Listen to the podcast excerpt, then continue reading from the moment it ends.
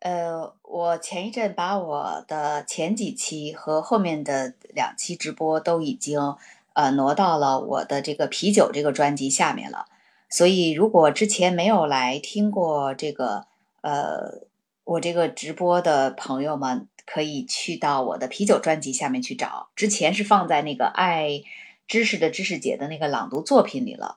呃，这一期的直播呢，其实是我的一个重录，就是就是 补录吧，应该算是，因为我在把所有的直播把顺序调整的时候，想把他们都挨在一起，结果不知道是何原因，把这个第四期的直播就给误删掉了。但是由于我这个几期直播，就一到六期的直播是一个广播剧，是我自己的一个广播剧，叫《藏书是女尸之谜》，是一个破案的。所以这中间还缺不了。当然，对于一直跟着我的直播听着的呃观众呃听众的话是没有问题的，这个都可以都已经呃听过了。但是呃没听过的话，那中间这个就不能断。所以今天我要把这一期的补录一下。呃，由于大部分人其实都已经听过，那我也就哪怕是新来的朋友的话，肯定也要从我的直播的第一期听起。所以呢，我呢一开始也就。先不讲，就是不花时间去讲，呃，前面几集的经过了，因为呃，正好其实这个也算是是前半部分，刚开始没多久，大概的梗概就是说，呃，在班特里上校家的藏书室里发现了一具年轻女孩的尸体，这个年轻女孩呢，呃，是金发，然后穿着一件黑白相间的晚礼服，然后发现时候是已经呃死了，而且应该是被勒死的，呃，应该是在当天的夜里吧。被勒死的，那么惊动了警察局，包括这个法医也做了一些验尸，然后之后就呃，因为呃离这儿不远的一个地方叫做丹莫斯的有一个尊皇酒店，然后他们有人报案，然后发现呃跟死者的特征吻合，于是他的表姐一个叫呃约瑟芬特纳，正式名字是这个，然后是在这个尊皇酒店做算是领舞员吧。比较正式的名称，呃，就是伴舞啊和表演舞蹈的这么样的一个工作的一个女孩，她是这个死者的表姐。那死去的这个姑娘叫卢比基恩，呃，那所以这案情就由此来展开的。呃，那么在就是上一期这个结束的时候呢，那基本上就是呃，亨利爵士。受到了这个杰弗逊先生的之托，这杰弗逊先生就是报案人，他是长期住在这个尊皇酒店，然后他发现了这个卢比基恩的失踪以后，他着急，所以他第二天一早迫不及待的，大概可能凌晨五六点钟，看卢比基恩还没回来就报案了。反而卢比金的表姐乔西呢，倒也没并不会没有觉得她这个表妹失踪就就会是出什么意外，就觉得可能跟自己的小情人去呃私会去了，然后结果报案的反而是这个杰弗逊老先生。那由此这个案情展开，慢慢的就是揭晓出来，为什么杰弗逊先生那么着急的要报这个案？呃，因为他是有这个收养这个卢比基恩的呃念头。呃，那么呢，在上一期结束的时候，就是请来了这个亨利爵士来来这个调查。亨利爵士是杰弗逊先生的多年好友，退休之前呢是苏格兰场的一个高级的警官，所以也是有破案的这个能力的。那亨利爵士呢，然后就发现，哎，特别巧，就是呃，发现马普尔小姐和这个多利也在这个酒店。那么多利呢，她就是。呃，班特里少校的夫人，而马普尔小姐呢是多利的好朋友，也是认识挺多年的，有点算是忘年交吧。因为多利应该比马普尔小姐年龄小一些的。呃，这个马普尔小姐呢就很知名了，在阿婆的很多的探案集里都出现过。呃，甚至就是专门有出版社出版过叫做《马普尔小姐探探案系列》。那这个藏书室女尸之谜就是其中一个，就是呃呃比较经典的一个案情。那这个可能看过阿婆的一些系列的节目的朋友们，可能应该都对马普尔小姐不陌生。那我们今天就接着开始。遭受过沉重的打击和损失，当然只是藏书室女尸之谜。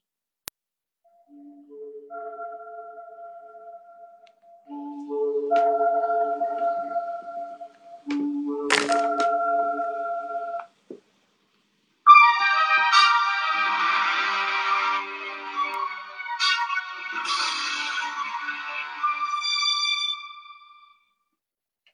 普尔小姐犹豫了一下说我觉得当然只是猜测也许他的女婿和儿媳想再次结婚。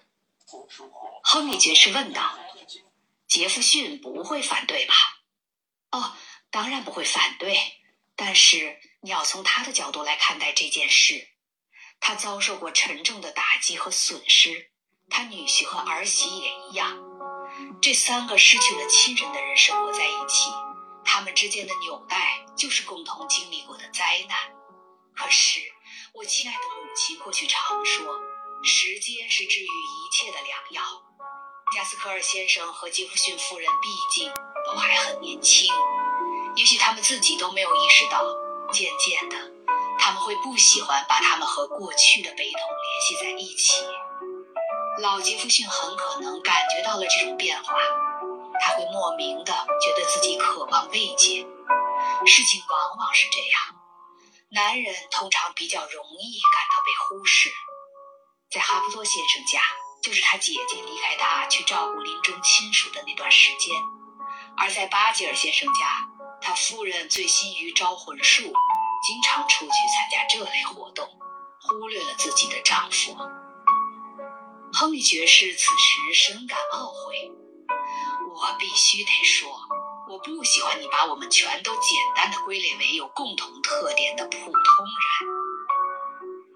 但是，性都相差无几呀，亨利爵士。哈伯托先生、巴吉尔先生，还有可怜的康威，我不喜欢介入别人的私事。不过，你们村里有没有像我这样卑微的人呢？哦，当然，比如布里格斯先生。谁是布里格斯？他是老宅的首席花匠，手下的园丁什么时候懈怠偷懒儿，他都知道的一清二楚，非常不可思议。他手下只有三个工人和一个半大小子，可比六个人打理的还要好。他的香豌豆花得过好几次头等奖呢。现在他已经退休了。嗯和我一样，亨利爵士说。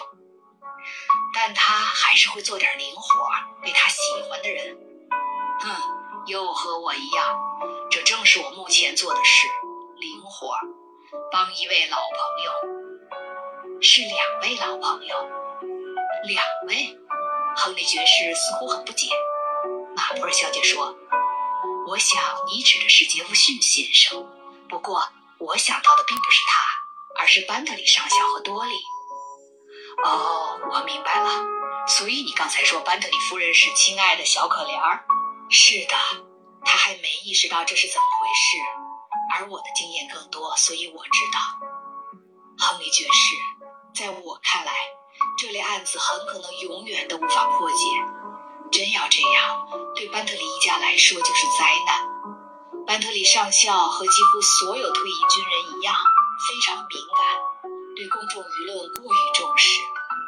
也许一开始他不会注意到，但很快就会有所察觉。这里一点怠慢，那里一点冷落，邀请被拒绝，各式各样的借口。等他逐渐明白过来，他就会缩回到壳里，生活会变得冷酷而凄凉。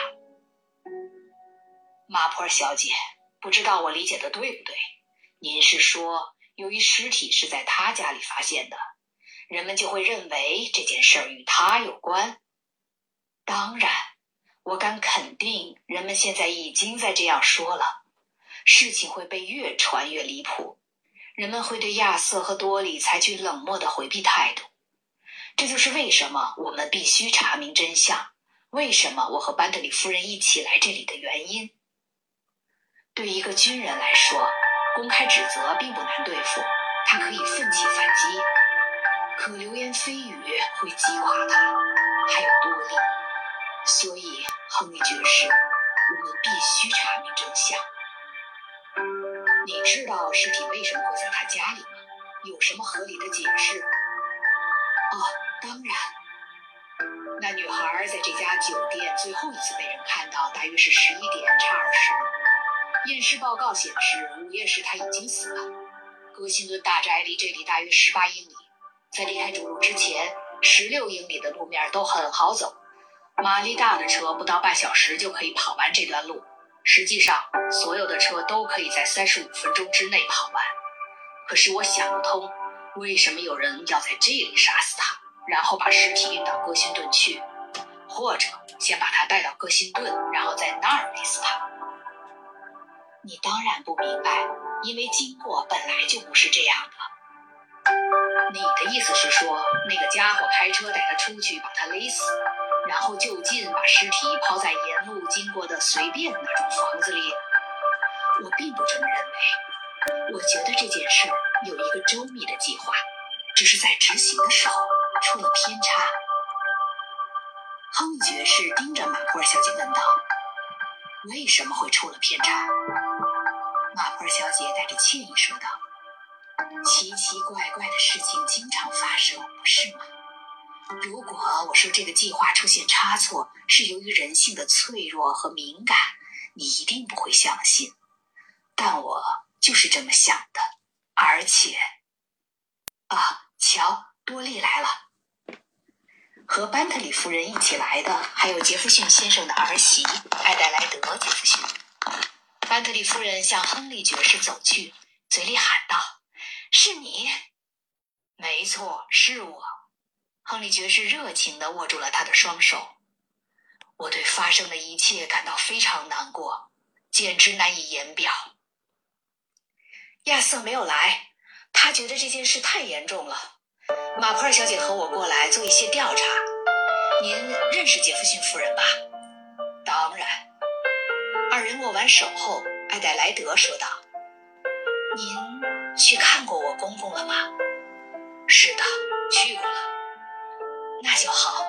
我们都很担心他，这件事对他的刺激太大了。”班特里夫人说：“咱们去阳台上边喝边聊吧。”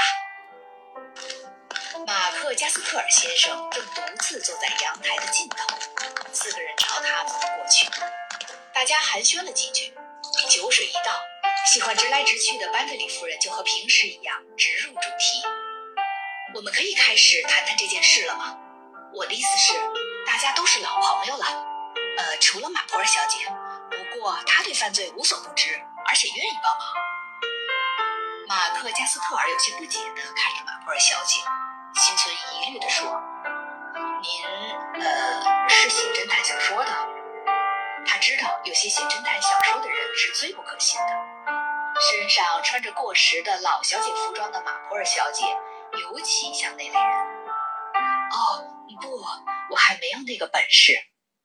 他很了不起。班特里夫人急切的插话。现在我不能详细解释，不过他确实很了不起。好了，艾迪，我想知道所有的事。那个女孩到底是个什么样的人？嗯。艾迪，也就是艾黛莱德，迟疑了一会儿，看了看马克，脸上露出一丝笑意。“你可真是直截了当。你喜欢他吗？”“不，当然不喜欢。他到底是个什么样的人？”班特里夫人又转向了马克加斯特尔。马克谨慎地说：“就是一个淘金女吧。她算是很有一套，牢牢抓住了杰夫。”马克和艾迪都称杰弗逊为杰夫。亨利爵士不悦地看着马克，心里想：真是个不谨慎的家伙，怎么能这么口无遮拦？他一直对马克加斯克尔有些不满。这个男人很有魅力，但不可靠，话太多，有时候还爱自吹自擂。亨利爵士认为不能太相信他。有时他会想，康威是否对马克也有同样的感觉？你们当时就不能做点什么吗？班特里夫人追问道。马克干巴巴地说：“也许可以，如果我们及时发现的话。”他看了一眼脸微微发红的艾黛莱德，眼神中充满责备。啊，马克认为我应该早就料到要发生的事。你让那老小孩独自待着的时间太久了，艾迪。又是网球课，还有其他事情啊！可是我必须要有一些运动啊。总之，我确实做梦也没有想到。是的，马克说，我们俩谁都没有想到，杰夫一直是头脑冷静、行事明智的人。马博尔小姐开口了，是那种老小姐提及男性的口吻，仿佛他们是一种野生动物。男人往往不像他们看上去那么冷静。您说的对，马普尔小姐，马克说。不幸的是，我们没有意识到这一点。我们不知道杰夫是怎么看待那些乏味俗气的小把戏，但我们很乐意有人让他高兴开心。我们认为卢比不会妨碍到谁。真希望是我拧断了他的脖子。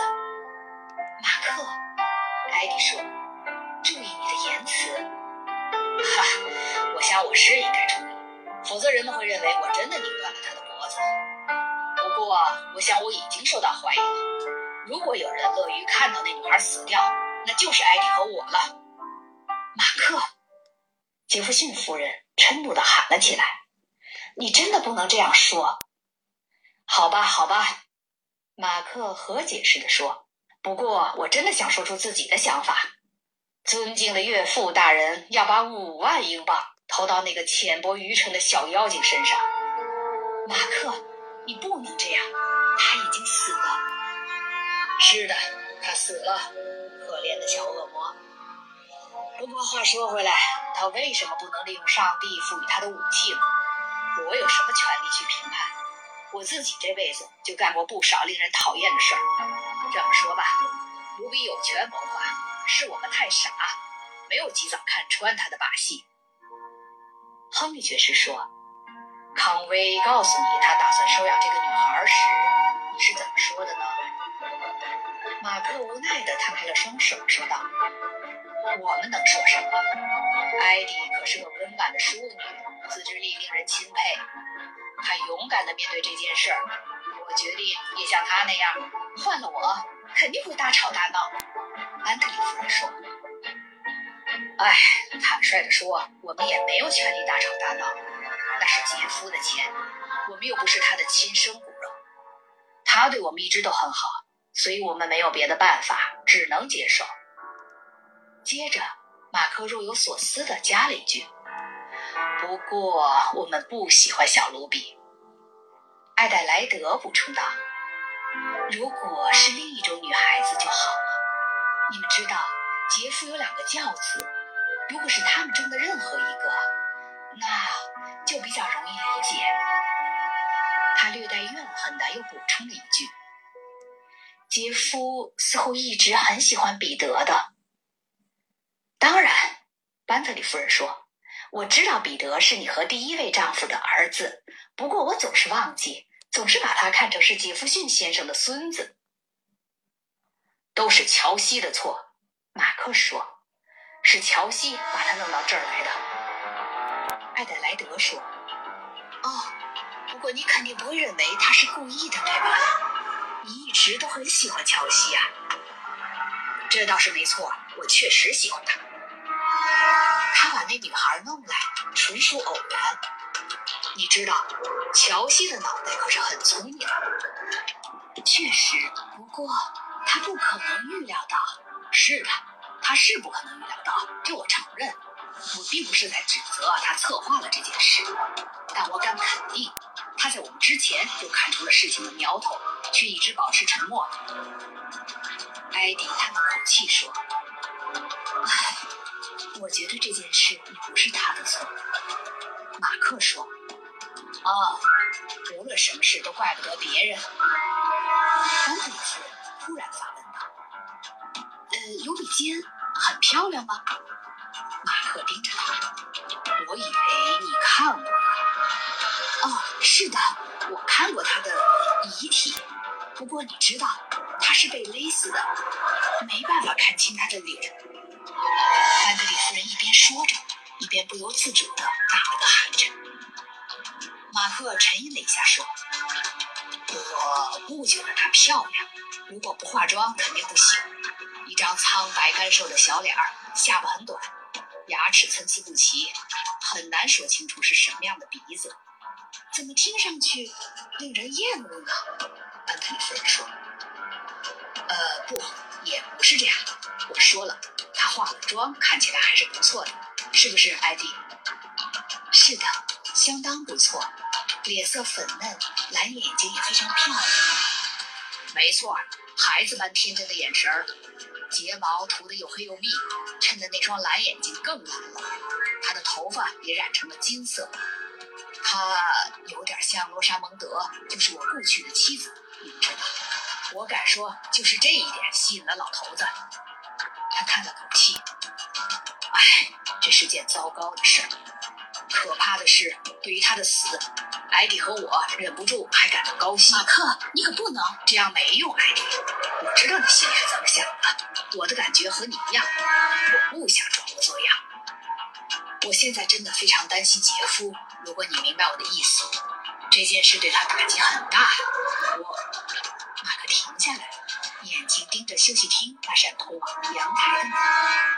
好了好了，看看谁来了。艾迪，你真是个肆无忌惮的女人。感谢您的收听，我们下集见。上泛起红晕。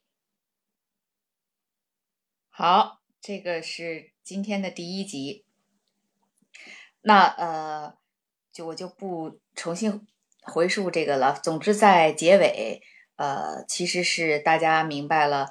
呃，第一呢，其实马克·加斯克尔和呃艾迪，其实他就是艾戴莱德·杰弗逊的一个昵称吧，叫艾迪，就艾戴莱德的昵称，艾迪。然后他们对于卢比基恩，呃，突然出现在他们的生活中，尤其是杰弗逊先生想收养他等等这一些，其实是很不满的，当然也是很惊愕的啊，就很不满。呃，同时呢，可能对于他的死也是心里觉得。还蛮欣慰的。然后刚才我看有朋友问是我是哪两个平台？那可能我觉得呃，我发的这个大概又被喜被那个喜马给屏蔽了，因为喜马这一边对于好像在这个自己的节目中宣传其他平台特别的在意吧。呃呃，我不知道我这说出来的这他他能不能屏蔽啊？反正就是 B 站和西瓜视频上我都有放了这个藏书室女士之谜的它的这个呃。视频版，呃，这个差别稍微有一点，因为那个是视频嘛，喜马上面这个咱们是音频节目，所以呢，视频呢，我在每一期的前面还会加一点点那个，就是呃片花儿，这个片花儿来自于就是播的马普尔小姐探案集的这个这个剧，这是英国拍的，大概是在两千年前后拍的，其实挺老的，看那个里头的这个。呃，能够看到就相对清晰度各方面都还是比较差的，而且呢，它对于呃原著的这个情节的修改也是蛮蛮大的，所以呢，其实实际上也只是作为一个参考吧。但是有如果有朋友特别着急想赶紧知道这个大结局的话，就假设一直听着我这个呃直播，然后也都听完了前六期直播了的话，就等大结局的话，可以去到 B 站或者西瓜上。搜这个爱知识的知识，呃，爱知识的知识节。第一个知识就是，呃，学习知识的那个知识。第二个那个知识节，那个知识就是我们平时吃的那个知识，就是 cheese，就奶酪的那个知识，跟我这个喜马上的账，呃，喜马上的名字是一模一样的，一搜就能搜出来，然后可以直接去观看那个大结局，好吧？好，那我们接着下一期，下一集，藏书室女尸之谜。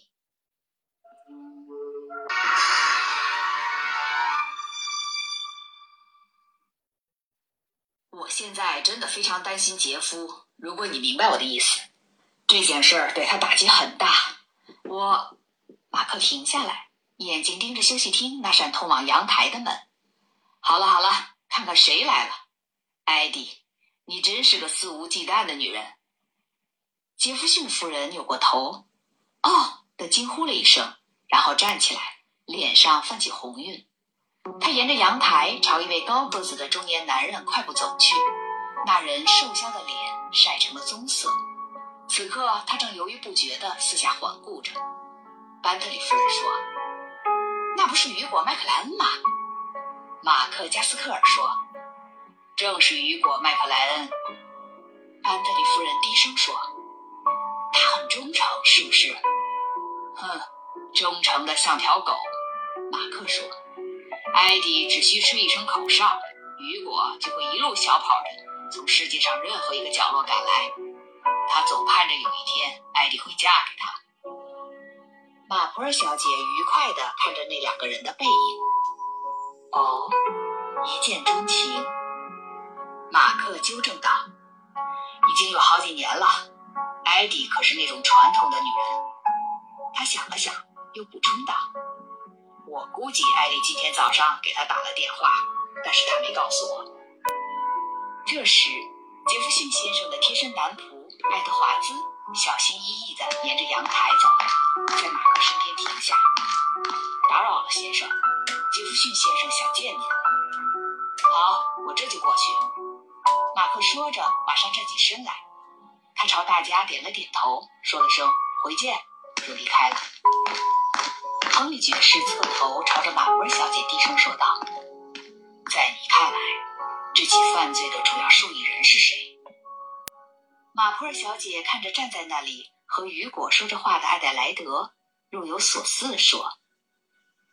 你知道，我认为她是一位非常称职的母亲。嗯，确实如此，班德里夫人说。艾迪把所有心思都放在彼得身上了。她是那种谁都会喜欢的女人，马普尔小姐说，那种可以一而再、再而三结婚的女人。但她并非那种故意迎合和讨好男人的女人，完全不是。我明白你指的是什么，亨利爵士说。你们两人的意思是？班克利夫人说。他善于聆听。亨利爵士笑着点了点头，继续问道：“那么，马普尔小姐，马克加斯特尔呢？”哦，他可是个精明的家伙。你们村子里有像他这样的人吗？有。那个做房屋装修的卡吉尔先生，他哄骗了很多人为自家房子做一些从没想过的工程，而且收很高的费用。然而，他总能为他开出来的账单做出合理解释。一个狡猾的家伙，他和钱结了婚。我看加斯克尔先生也一样。看来你不喜欢他。不，我喜欢他。大多数女人都会喜欢他，但他瞒不过我。他是一个很有吸引力的男人，但他的话太多，这或许不太明智。就是这个词，不明智。亨利爵士说：“马克如果不留神，会给自己找麻烦的。”这时，一个身穿白色法兰绒外套。有着黝黑皮肤的高个子年轻人顺着通向阳台的台阶走上来，他停下来看着艾达莱德·杰弗逊和雨果·麦克兰。亨利爵士注视着这个年轻人，继续说道：“而那一位先生，可以称他为有关当事人。他是个职业网球手和舞蹈家，雷蒙德·斯塔尔，努比基恩的搭档。”马普尔小姐也饶有兴趣地看着那个年轻人，他很英俊，是不是？我猜是吧。别那么滑稽，亨利爵士。班特里夫人说：“没什么可猜的，他就是很帅。”马普尔小姐低声说：“我记得杰弗逊夫人说过他在上网球课。”姐，你这么说是有什么特别的意思吗？马普尔小姐还没来得及回答这个直率的问题，就看见艾迪的儿子小彼得穿过阳台走了过来。我说：“你也是个侦探吗？我看到您和那位警司在谈话，那个胖子是警司，对不对？”非常正确，我的孩子。有人告诉我说你是从伦敦来的大侦探，苏格兰场的长官之类的。哈哈，在书里。警察厅长通常都是个没用的笨蛋，对吗？哦不，现在不同了，嘲笑警察已经过时了。那您知道谁是凶手了吗？恐怕还不知道。彼得，你觉得这件事很带劲儿是吗？班特夫人问。哦，是的，我一直在到处搜索，希望能找到什么线索。不过我运气不怎么样。可是我得到了一个纪念品，你们想看看吗？妈妈让我把它扔掉，我真的觉得她有时候管我太严了。说着，彼得从口袋里掏出一个小火柴盒，看这片指甲，她的指甲，我打算把它命名为“被谋杀的女人的指甲”，并把它带回学校。真的是很好的纪念品，你们觉得呢？你从哪里弄来的？马普尔小姐问。嘿，这还真是凭了点运气，因为我不可能事先知道他会被人谋杀。昨天晚饭前，卢比的指甲因为勾住了乔西的披肩，所以被扯坏了。妈妈就帮着他把指甲剪下来交给我，让我给扔进废纸篓。我原本是要那么做的，可却顺手放进了衣兜。今天早上我才想起这件事儿，结果发现指甲还在口袋里，于是现在成了纪念品。真恶心，班特里夫人说。彼得很有礼貌地反问道：“哦，您这么认为吗？你还有其他纪念品吗？”亨利爵士问。“嗯，我不知道，也许有吧。说明白点儿，年轻人。”彼得犹豫了一下，然后掏出一个信封，从信封里抽出一条褐色的东西。这是那个乔治·巴特利特的一截鞋带，他解释道。今天早上我看见他的鞋放在门外，就弄了一点儿，以防万一。万一什么？万一他就是凶手啊？他不是最后一个见到卢比的人吗？这一点总会引起怀疑。应该快到晚饭时间了吧？我已经饿坏了。嘿，那是雨果叔叔，我不知道妈妈把他叫来了。我想是他叫来的。妈妈一遇到棘手的事儿就总这样。看，乔西来了。嘿，乔西。约瑟芬特纳小姐沿着阳台走来，看见班特里夫人和马普尔小姐，她停住脚，好像非常吃惊。班特里夫人欢快地打招呼。你好，特纳小姐，我们来这里探听点消息。乔西歉疚地四下看了看，然后压低声音说：“这可真是糟透了。虽然暂时还没有人知道，但我想大家很快都会来问我。这真是太让人难堪了。我不知道自己该说些什么。”他求助般地看向马普尔小姐，马普尔小姐深感理解。是啊。恐怕你的处境将会很艰难。马普尔小姐的同情让乔西心怀感激。瞧，普雷斯科特先生对我说：“不要谈这件事。”说起来容易，但是到时候肯定每个人都会来问我，而我又不能得罪这些人。发生这种事让普雷斯科特先生很不高兴。他希望我能像平时一样继续工作。我当然愿意尽力而为。再说，我真不明白这件事为什么要归罪于我。亨利爵士说：“您介意我问一个坦率的问题吗，特纳小姐？”“哦，请问吧。”乔西说这话时有点言不由衷。在整个事件中，您和杰弗逊夫人以及加斯特尔先生之间有过什么不愉快吗？您的意思是关于这起谋杀？不，我指的不是谋杀。你应该明白我问的是什么。乔西站在那里，两只手的手指搅在一起，闷闷不乐地说：“嗯，可以说有，也可以说没有。如果您明白我的意思，他们俩谁都没说过什么。我觉得他们在责怪我。杰弗逊先生很喜欢卢比。”但这不是我的错，对不对？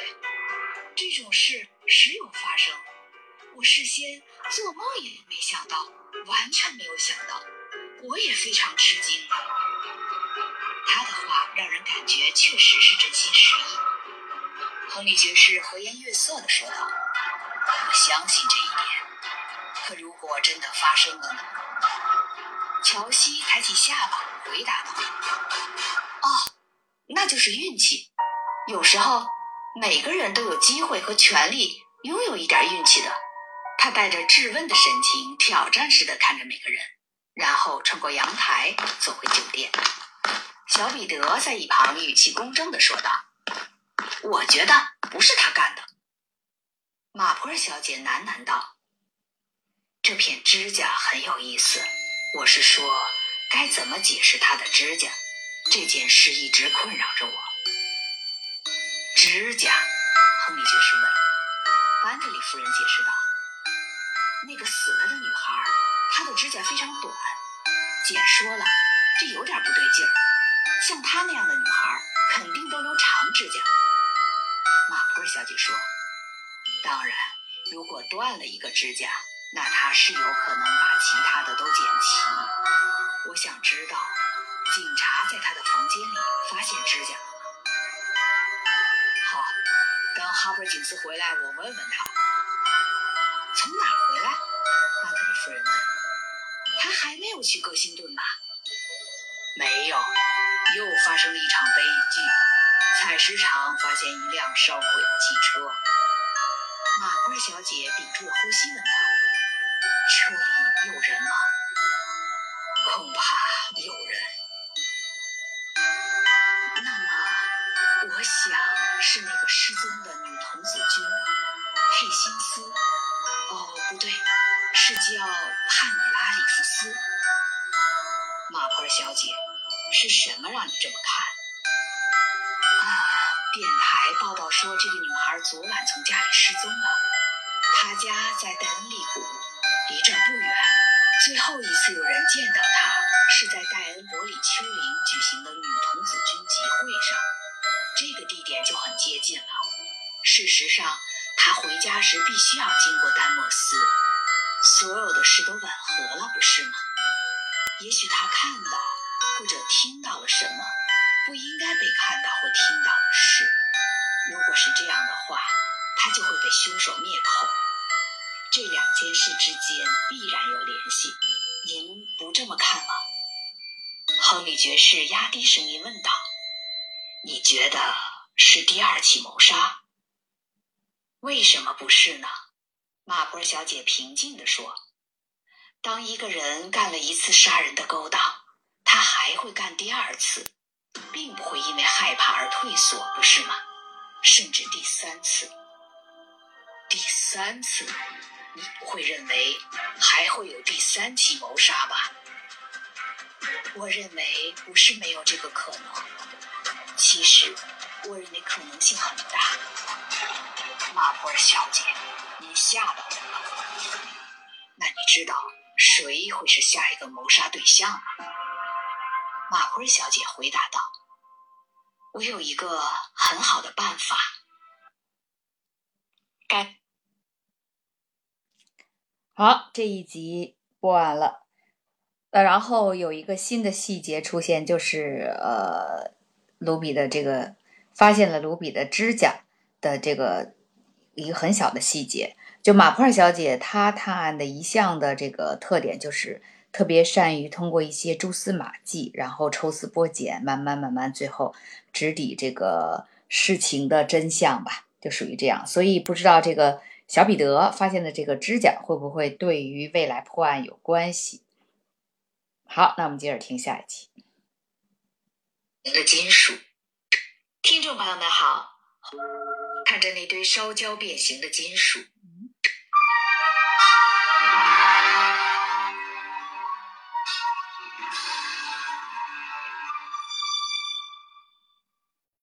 哈珀金斯站在那儿，看着那堆烧焦变形的金属，烧毁的汽车总让人作呕，更别说里面还有一具烧得焦黑可怖的尸体。文恩采石场位置偏僻，附近也没什么住宅。虽然这里和丹莫斯的实际直线距离只有两英里，但通到这里的唯一一条路只比马车道稍好一丁点儿，狭窄弯曲，凹凸不平。这个采石场很久以前就废弃了。要想扔掉一辆车，这里是非常理想的场所。要不是一个工人在上班途中碰巧看到了汽车燃烧时发出的火光，恐怕这辆车几个星期也不会被人发现。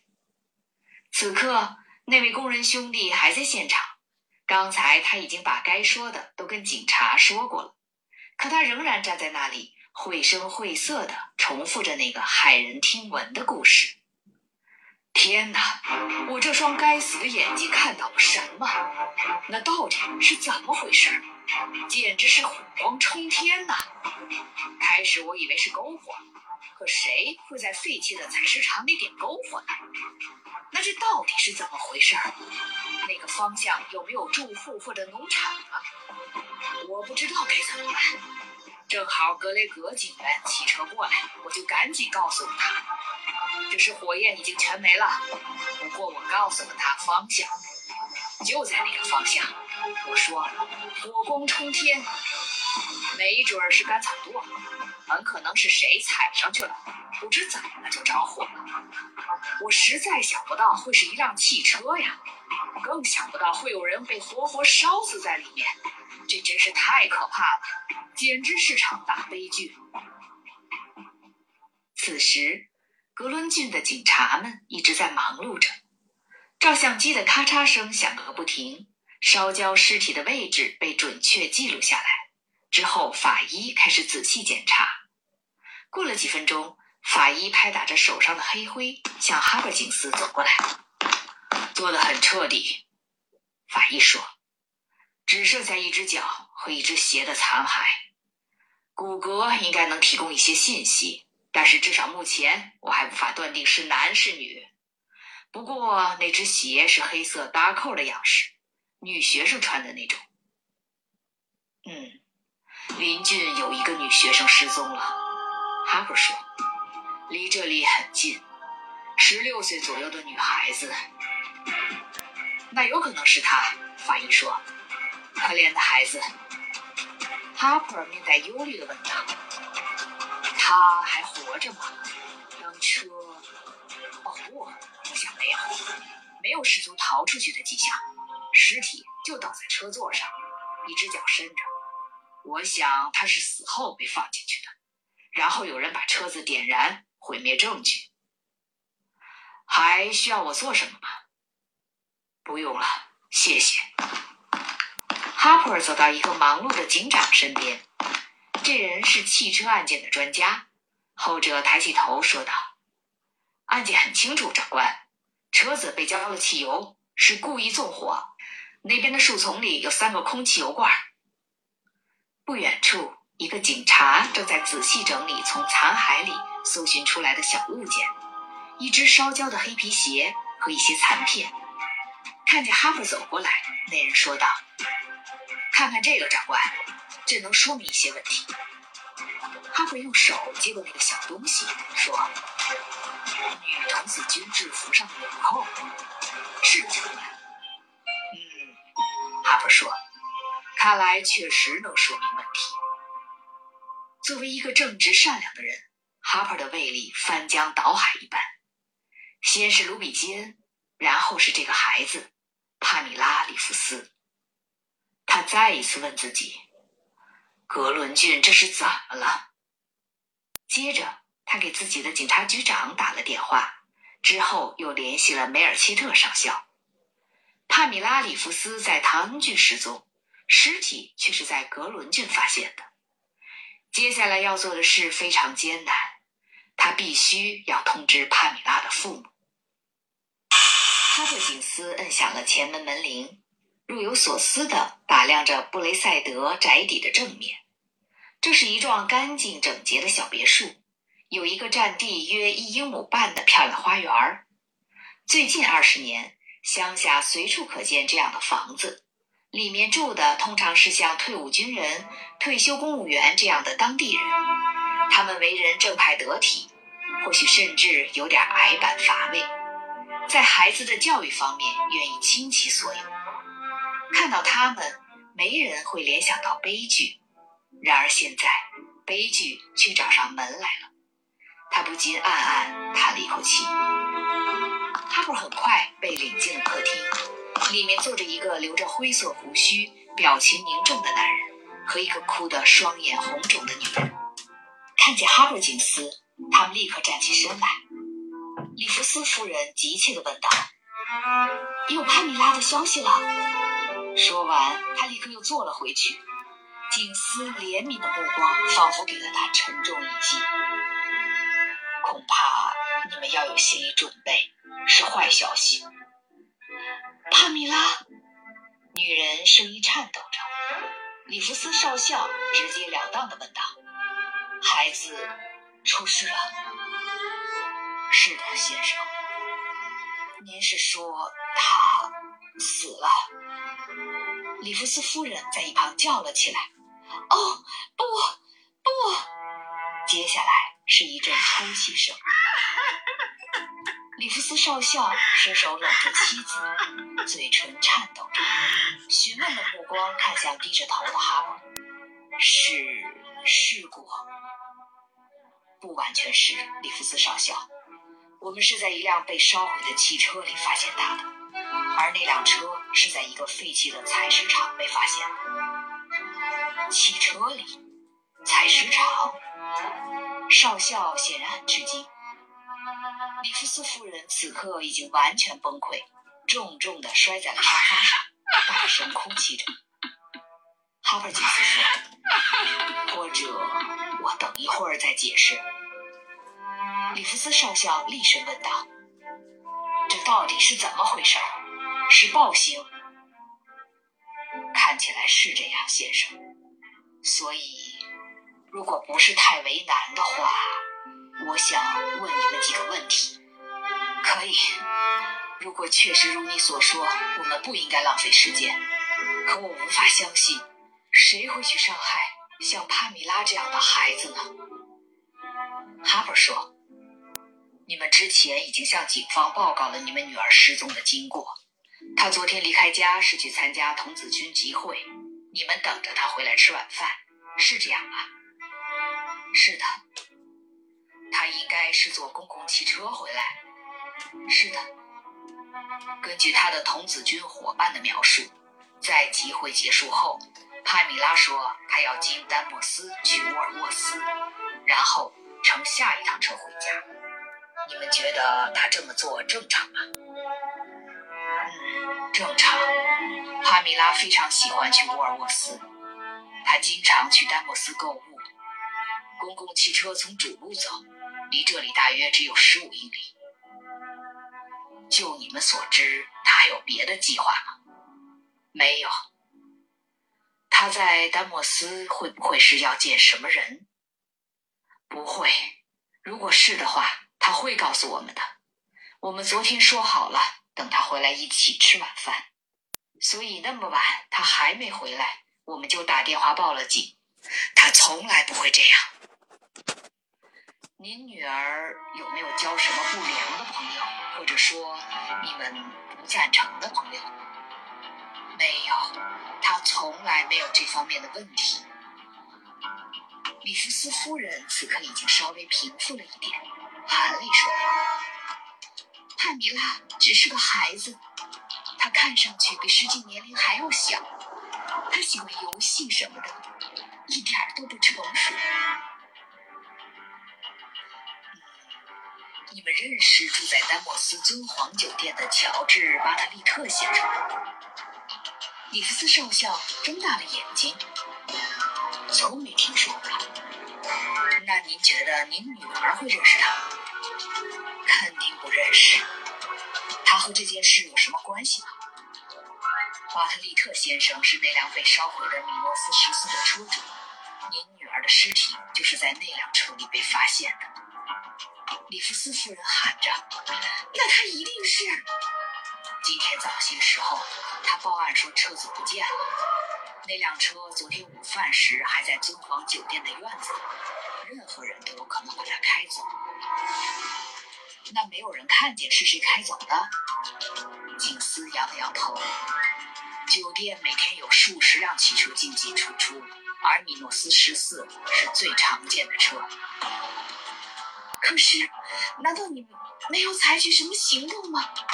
难道你们不是在设法找到那个那个干这件事的魔鬼？我的小姑娘，哦，我可怜的小姑娘，他不会。是被活活的烧死的吧？哦，帕米拉，他没有遭受痛苦，伊夫斯夫人。我肯定车着火时他已经死了。少校生硬地问道：“那他究竟是怎么被害的？”目前我们还不知道。大火烧毁了所有证据。哈珀说着，转向倒在沙发里几乎崩溃的女人：“相信我，利弗斯夫人，我们正在尽一切努力，迟早会找到昨天在丹莫斯见过您女儿以及和她在一起的人。我们会收到数百份相关报告，所以需要一些时间和耐心去筛选其中真正有用的信息。但是，请您相信。”我们最终一定会查明真相的。他，他现在在哪儿？我能去看看他吗？哈布金斯看了一眼里弗斯少校，说道：“法医正在处理相关事宜，我建议您先生跟我一起去办理手续。还有，请你们尽量回忆一下帕米拉说过的话，任何话。”也许当时你们没有注意到的一些小事会对案件有帮助，哪怕就是偶然说出来的只言片语，这是你们能帮助我们找到凶手的最好办法。他们朝门口走去，里弗斯少校指着一张照片说：“这就是帕米拉，我女儿。”哈珀专注地看着照片。上面是一对曲棍球队员的合影。里弗斯指着站在中间的帕米拉：“是个好孩子。”哈珀说。他看着照片上那个梳马尾的女孩，那张真诚的脸。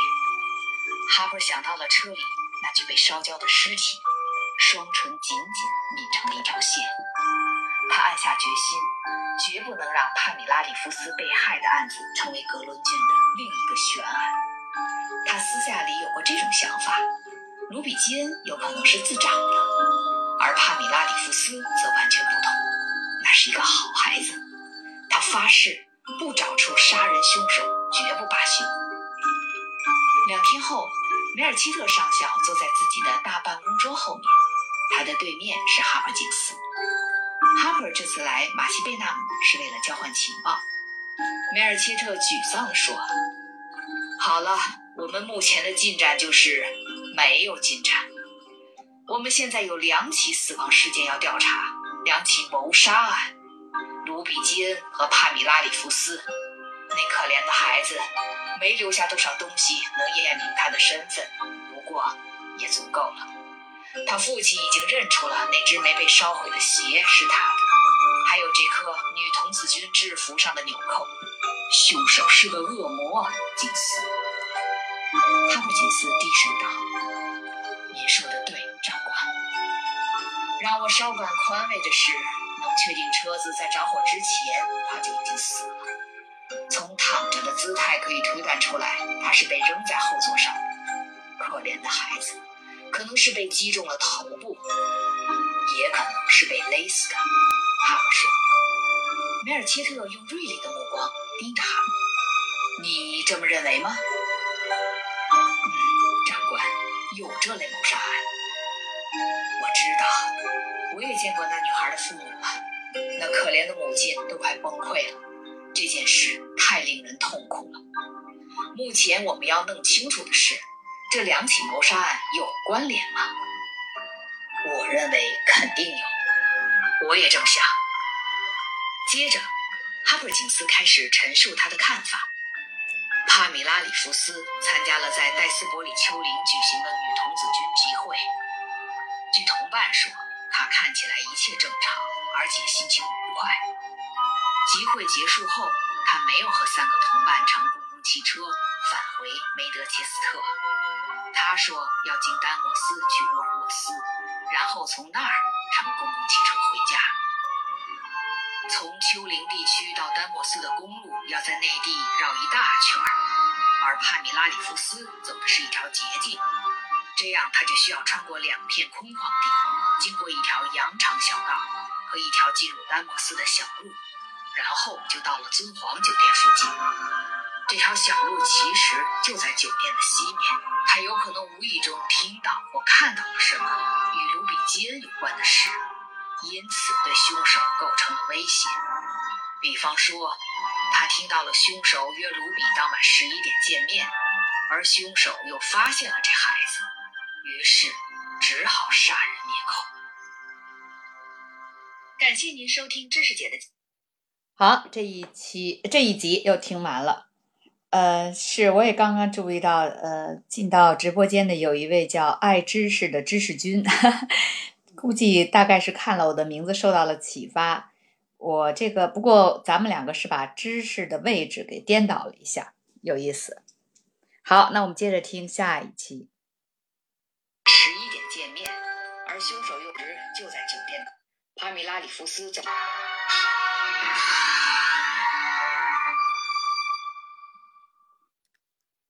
哈珀金斯接着分析道：“从丘陵地区到丹莫斯的公路要在内地绕一大圈儿，帕米拉里夫斯走的是一条捷径，这样他就需要穿过两片空旷地，经过一条羊肠小道和一条进入丹莫斯的小路，然后就到了尊皇酒店附近。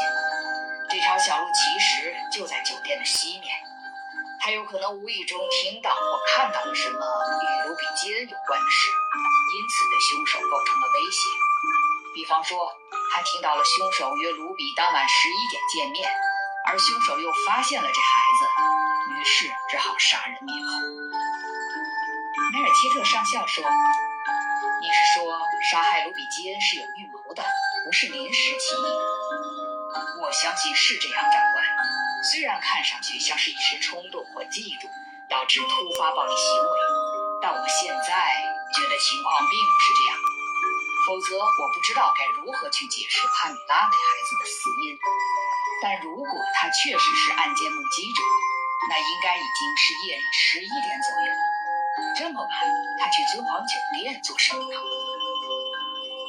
还有一个可能性，就是他去丹莫斯见一个他父母和朋友都不知道的人，而他的死和卢比基恩也毫无关系。长官，我不这么认为。你看连那位老小姐马普尔都马上能想到这两起案件有关联，他马上就问那辆烧毁的汽车里的尸体是否就是那个失踪的女学生。他确实非常敏锐，一下子就抓住了要害。马普尔小姐已经不是第一次这样了，梅尔切特上校干巴巴地说。另外还有那辆车，长官，我看帕米拉的死一定和死。那是乔治·巴特利特的车。两人交换了一个眼神。梅尔切特说：“乔治·巴特利特，有可能。你怎么看？”哈普尔条理清晰地陈述他的看法。吉恩最后被人看见时，是和乔治·巴特利特在一起。他说卢比是回了自己房间，这次屋里有卢比换下来的衣服可以证实。但卢比回房间换衣服。是不是为了和他一起出去呢？他们是不是之前就约好了？比如在晚饭前就谈好了，碰巧被帕米拉里夫斯听到了。他直到第二天早上才报失他的车，还表现得记不清楚确切时间。照我看来，长官，他要么是个装糊涂的聪明人，要么就是真的糊涂。梅尔切特说：“我们要找的是动机。”目前看来，他并没有杀害卢比基恩的动机。是我们每次都卡在这里，动机。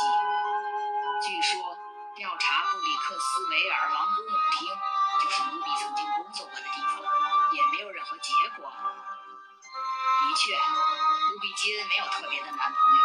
斯莱克已经非常彻底的查过了，但凡真的有什么线索，他早就查出来了。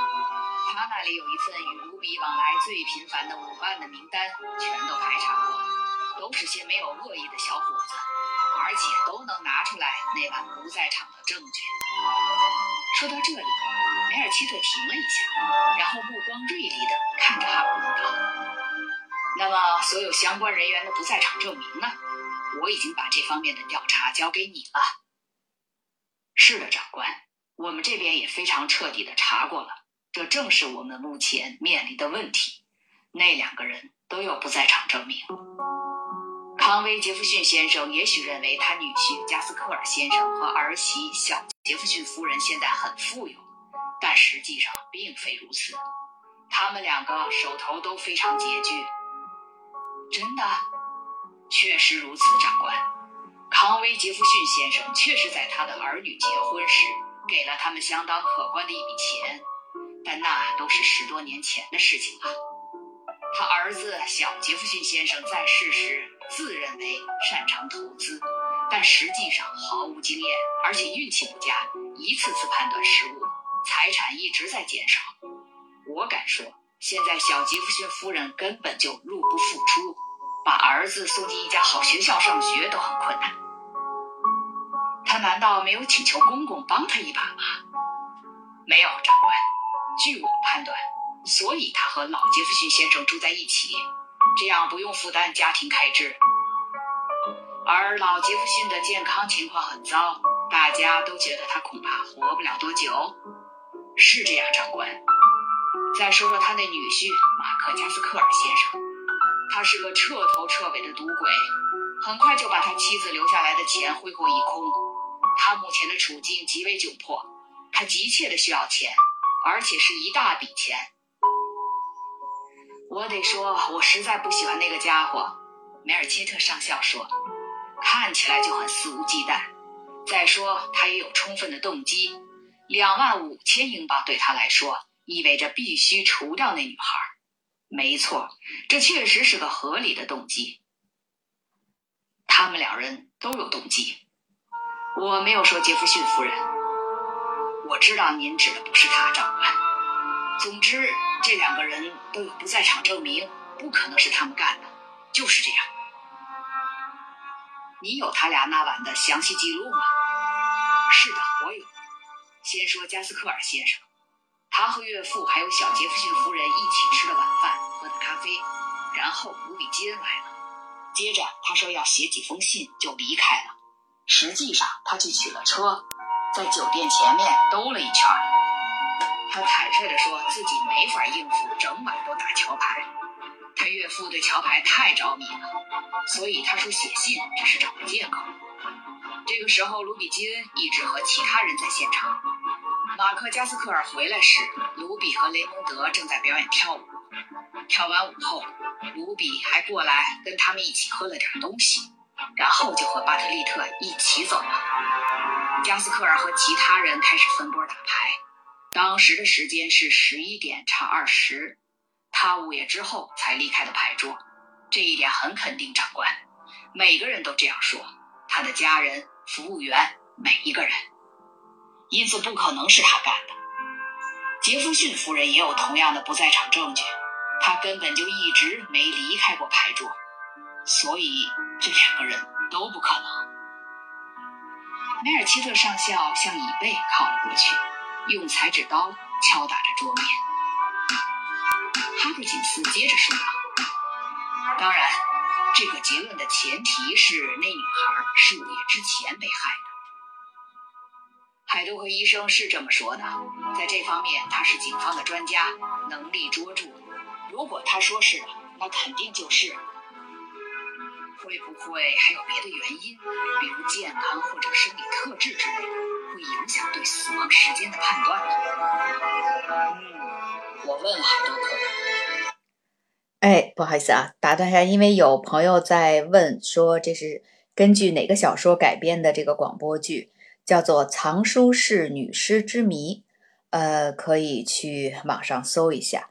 然后，如果呃懒得看小说，因为会比较长，想听或者看视频的话，也可以去到我的这个在 B 站和西瓜上的同名账号下面，也我已经把这个剧全都做完了，然后大结局其实也都已经出来了。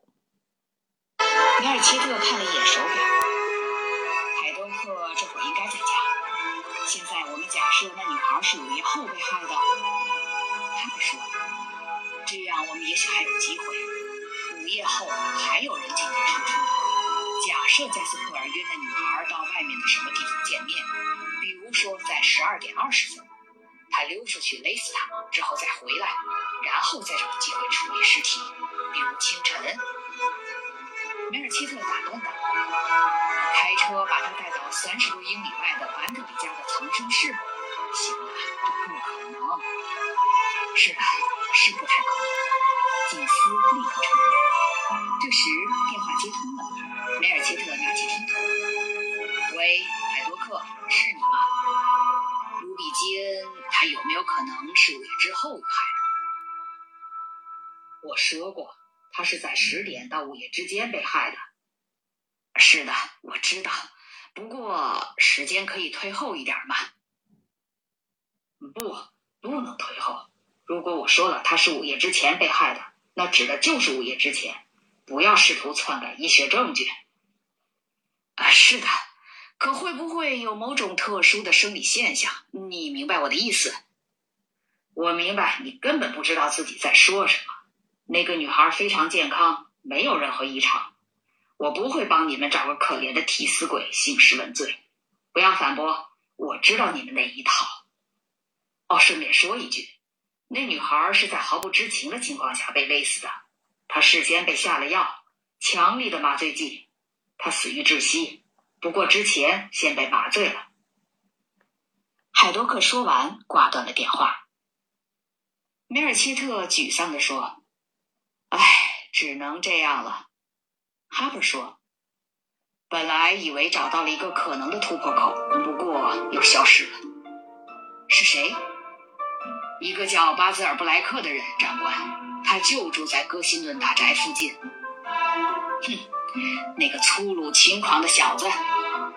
一想起巴兹尔布莱克的傲慢无礼，上校的脸就沉了下来。他怎么会和这件事有关？”他好像认识卢比金，而且经常在尊皇酒店吃饭，还和那个女孩跳过舞。您还记得卢比失踪时，乔西是怎么对雷蒙德说的吗？他说：“卢比没有和那个拍电影的男人在一起吧？”指的就是这个布莱克。当然，乔西这么说并没有什么依据，他只是认为卢比很喜欢他。有希望了，哈宝，大有希望。其实并没有那么乐观，长官。巴泽尔布莱克那天晚上在制片厂参加 party，你知道这天聚会，从八点钟就开始喝鸡尾酒，一直闹到将近午夜，人人都喝得醉醺醺的。据盘问过他的斯莱克记录说，布莱克大约是在午夜时分才离开制片厂的，那时卢比基恩已经死了。有人能证明他的话吗？我想参加 party 的那些人，大多数呃都相当醉。现在还在他别墅的那个年轻女人，呃，戴娜李小姐，认为他说的是实情。那位小姐的话根本不可信。是的，长官，可能是这样。不过，其他参加派对的人也都证明他说的是实话，只是时间上有些很不清。制片厂在哪里？莱姆维尔，长官，伦敦西南方向三十英里远。哼，和到这儿的距离差不多。是的，长官。梅尔切特上校揉了揉鼻子，非常不情愿地说：“看来我们可以排除他了。”我想是的，长官。而且没有证据表明他确实被卢比基吸引。事实上。哈珀金斯拘谨地清了清嗓子，哦，他好像完全迷恋于他的那位年轻小姐呢。梅尔切特说：“那么只剩下 X 先生了，一个不为人知的谋杀者，隐秘的连斯莱克都没有发现他的蛛丝马迹，或者是杰弗逊的女婿，他可能想干掉那女孩，但苦于没有机会。儿媳也是一样。”又或者是乔治·巴特利特，他没有不在场证据。不走运的是，他又没有动机。还有可能是这个布莱克，他既有不在场证据，